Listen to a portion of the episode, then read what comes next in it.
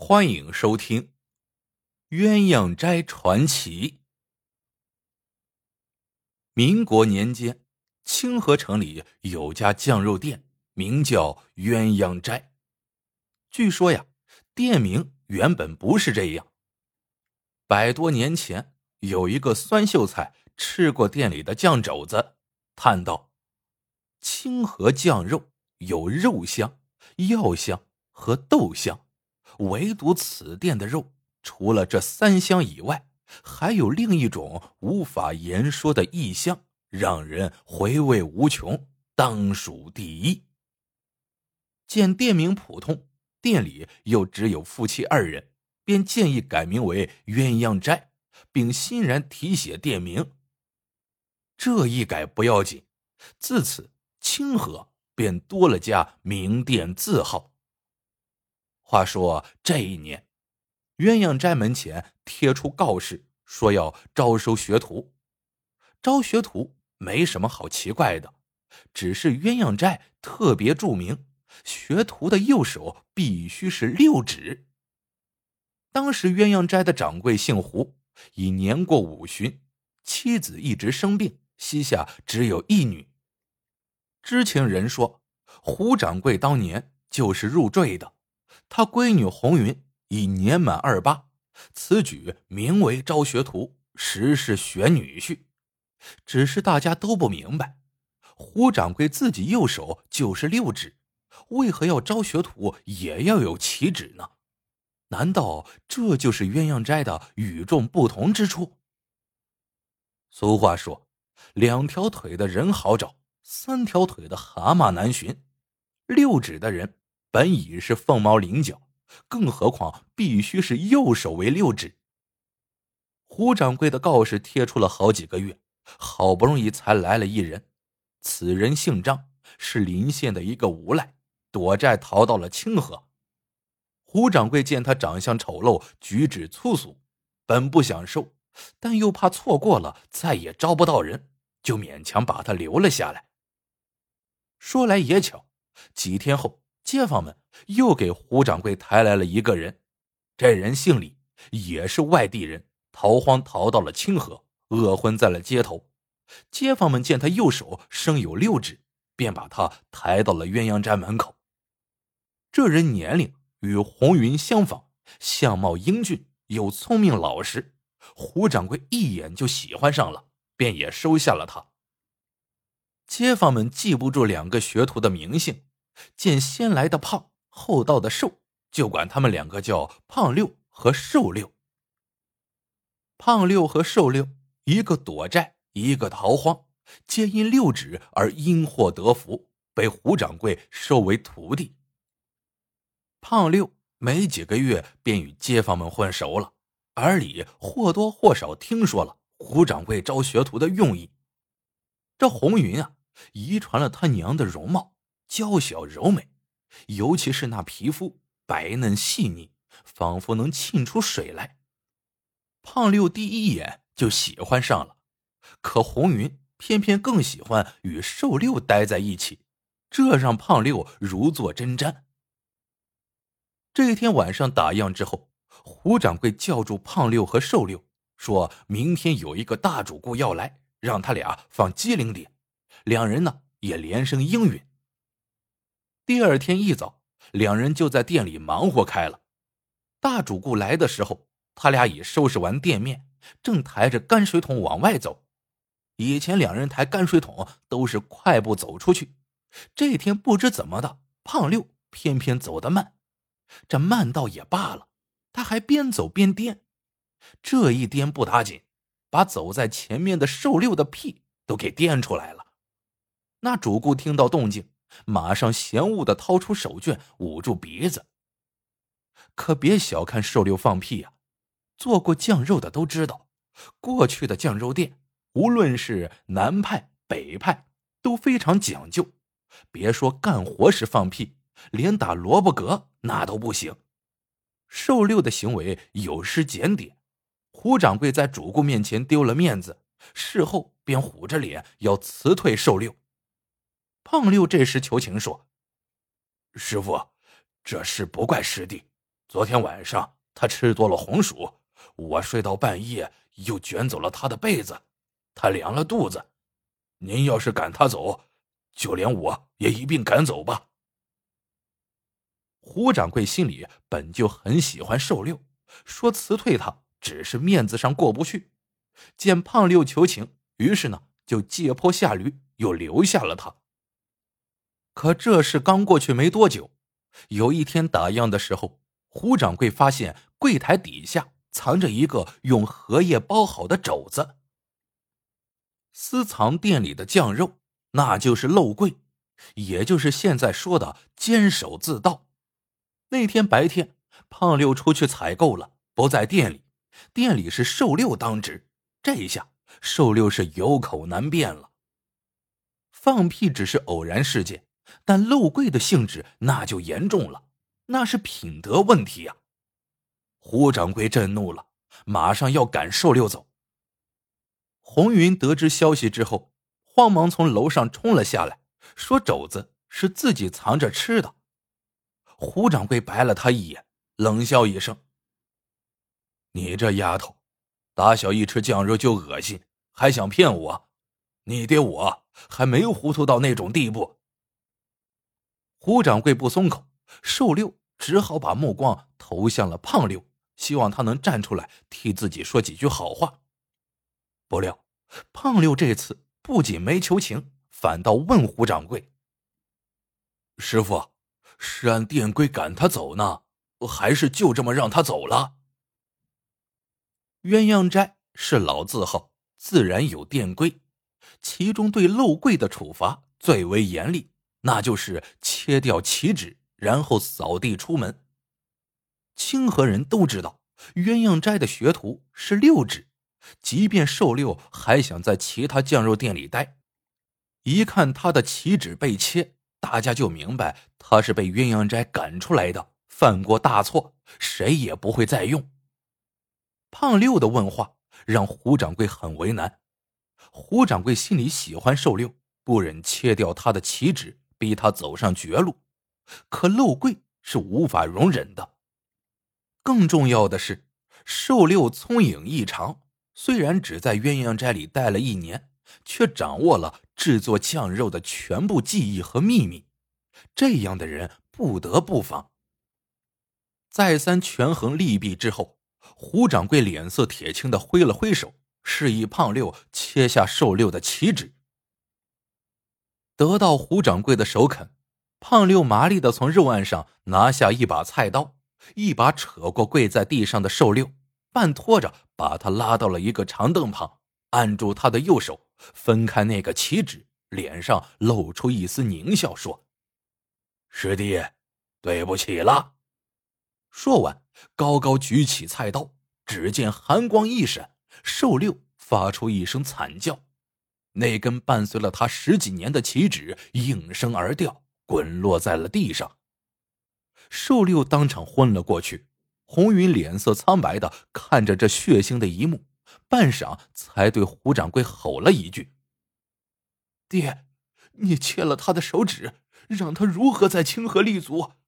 我恨死你了！”说完，捂着脸，噔噔噔的哭着上楼了。胡掌柜没理会女儿的反应，表情紧张的盯着躺在地上的瘦六。过了好一会儿，见他还是一动不动，就让胖六过去试试他的鼻息。胖六大大咧咧的用手摸了摸瘦六的鼻孔，说：“师傅，没有呼吸，估计是昏死了。那你把他裹上草席，趁黑扔到乱葬岗吧。”胡掌柜掏出手绢，抹了一把额头上沁出的汗珠，说道：“是死是活。”就看他自己的造化了。胖六把瘦六背了出去，到了乱葬岗，见他还没有动静，以为瘦六死了，心里很奇怪，只是切了个手指而已，怎么会没命呢？半年之后，胡掌柜的妻子病故了，胡掌柜伤心过度，也一病不起，胖六完全掌控了鸳鸯斋。他提出要娶红云，否则胡掌柜百年之后，他要让鸳鸯斋改名换姓。胡掌柜此时才看清胖六的真面目，又气又急，没多久竟不治身亡。这下胖六更加的有恃无恐，明目张胆的向红云逼婚。红云只好以守孝为由，许诺三年后与他成亲。此后，他便终日以泪洗面，连楼都不下了。得到红云的许诺，胖六的心情大好。这一天，他起床后打开店门，见一个青年斜靠在门边，定睛一看，嘴不由张大了。此人不是别人，正是半年前被他扔到乱葬岗，以为已经死了的瘦六。你，你没死？啊胖六见瘦六右手小指旁只有一道暗红色的疤痕，吃惊的问：“穷人命大呗？”瘦六没再提半年前的事情，拍了拍肚子说：“师哥，走了一夜的路，都快饿死了，切点酱肉给我吃吧。”胖六迟疑了一下，还是切了盘酱肉给他。瘦六接过酱肉，先用鼻子深深嗅了几下。随即，嘴角露出了一抹笑意。他吃了一口酱肉后说：“师哥，这半年你手艺不见长啊，这肉不是鸳鸯斋的味儿。不信，你让街坊邻居都来尝尝，让他们说是不是鸳鸯斋的味儿。”这时，鸳鸯斋门前早已聚拢了一堆人，胖六被逼得下不来台。黑着脸端来一盆刚切好的酱肉，让他失望的是，街坊邻居们吃过之后，异口同声的说：“与以前相比，这酱肉缺少了一股说不清道不明的异香，的确不是原来的味儿了。”楼下人声鼎沸，楼上的红云不知发生了什么事情，便下楼来看个究竟。见瘦六死而复生，红云立即上前拉住瘦六的手。两眼含泪，哽咽着说：“师哥，我爹娘都走了。”瘦六看了他一眼，拍了拍他的手，转头对胖六说：“师哥，看来你没得到鸳鸯斋的真传呐。”“哼，我没得到真传，难道你一个被鸳鸯斋赶出去的人，你就得到了？”胖六恼羞成怒，讥讽的说：“不要忘了，你是怎么被赶走的？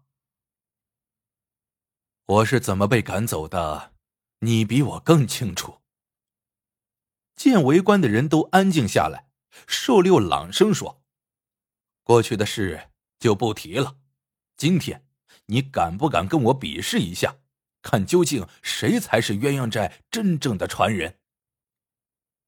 怎么比？此时胖六骑虎难下，只好硬着头皮应战。你敢比就好。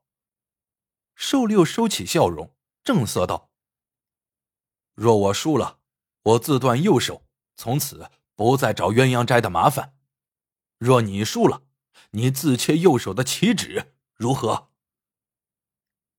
听了瘦六的条件，胖六想了想，答应了下来。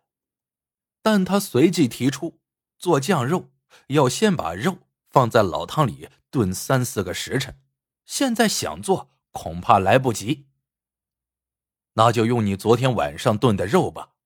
鸳鸯斋真正的秘方不在老汤。瘦六笑了一下，抬眼看了红云一眼，说：“不过，为了避免泄密，最后两道工序我要在另一间房里操作。”据胡掌柜讲，鸳鸯斋的秘方在老汤里。瘦六怎么说在后面两道工序里呢？胖六心里起了疑，可当着众人的面，容不得他多想，便答应了下来。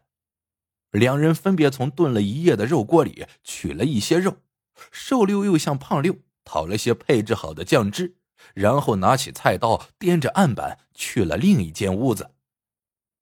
瘦六怎么做酱肉？别人看不到，单说胖六，他捞出锅里的肉，把它们摊开放凉，然后细细的刷上酱汁，接连三遍。之后，他又从一只装着豆浆的桶里舀出一瓢豆浆，把它浇在肉案上，用丝瓜瓤仔细刷了两遍，然后又额外浇上一瓢，让豆浆自然流进。这是用豆浆的豆香去除肉案上的腥气，并让酱肉有豆香味儿。刷完肉案，胖六开始切肉。这些工序他以前不知道做过多少遍了，胡掌柜都没提出过异议。瘦六怎么说秘密在这里呢？胖六刚切好酱肉，瘦六也端着托盘从里屋走了出来，他身后跟着红云。瘦六拿出筷子，递给围观的几位老者，让他们来评判。几位老者尝过胖六。和瘦六做的酱肉一致认为，瘦六做的才是正宗的鸳鸯斋酱肉。胖六简直不敢相信自己的耳朵，慌忙拿过筷子尝了一下自己与瘦六做的酱肉，尝吧，他的脸色唰的一下就白了。瘦六做的酱肉里的确有一股异香，这正是鸳鸯斋原来的味道。望着脸色苍白的胖六。瘦六拿起放在肉案上的菜刀，递给他说：“师哥，愿赌服输，请自便吧。”胖六右手哆嗦着拿起菜刀，把右手那根旗纸放在桌子边上，牙一咬，一刀剁了下去。菜刀刚接触到旗纸的时候，胖六感到手凉了一下，随即就是钻心的痛，他两眼一黑。咕咚一声，倒在了地上，脚在地上踢了几下，又踢了几下，渐渐的便不再动弹了。围观的人都被这一幕给惊呆了，唯独瘦六不动声色，让人去找大夫。可等大夫赶来，胖六已经没有了鼻息，连身体也渐渐凉了，显然是没救了。瘦六对众人一抱拳说。各位老少爷们，我与师哥打赌，他技不如人，自己切下旗纸，如要见官，还望大伙给我做个见证。胖六死了，瘦六自然又回到了鸳鸯斋。不久，他便与红云成亲了。洞房花烛夜，瘦六对红云说：“今后店里的规矩得改一改。”改规矩。红云一愣。改什么规矩？你不会过河拆桥，不让我再在豆浆桶里洗澡了吧？瘦六笑了。其实他早就知道，鸳鸯斋老汤的秘方与其他酱肉店的差不多。之所以有异香，是因为红云和之前的多位鸳鸯斋女子在豆浆桶里洗澡，豆浆里混有女子的体香及胭脂香味。豆浆被浇到肉案上后，与肉香、药香混合，产生了一种说不清道不明的异香。他赶来向胖六挑战，就是因为知道胡掌柜夫妇去世之后，红云被胖六逼婚，无心再在豆浆桶里洗澡。而比赛那天，瘦六让红云在房里的另一个豆浆桶内洗了澡。此时。红云不知瘦六何意，疑惑的问：“那你让改什么规矩？”瘦六看着红云，一字一句的说：“招学徒时，不再要求右手有六指。”原来那天瘦六被切去旗帜扔到乱葬岗后不久，渐渐苏醒过来，就离开小镇四处流浪。一天。他遇到了一个高人，高人说：“但凡奇人，必有异象。看一个人是不是奇人，主要是看这个人有没有人际。奇指也是一种人计，人计一除，命也就没了。估计鸳鸯斋的仙人右手有奇指人计，所以才招右手有奇指的人当学徒。”这样，一旦发现学徒违规，赶他出门的时候，表面上看切棋纸只是小小的惩罚，其实是为防泄密，置人于死地。因为人际与一般的扒拉疙瘩的区别就在于，它是连着命的，这样做也不会被官府追究。但有的棋纸看似人际，其实只是赘肉，切了什么事儿也没有。红云听后愣了半晌，才说：“难怪你的棋纸切了会没有事情，胖六的切了却死了。可是，你事先并不知道胖六的棋纸是不是人际呀？”瘦六点了点头说：“我也只是赌一把。店里的这个规矩太残酷了，再说考察人有多种方法。”红云听罢，点头称是。自此，鸳鸯斋再也没有了关于棋纸的一些规矩和要求。好了，这个故事到这里就结束了。喜欢的朋友们，记得点赞、评论、收藏。感谢您的收听，我们下个故事见。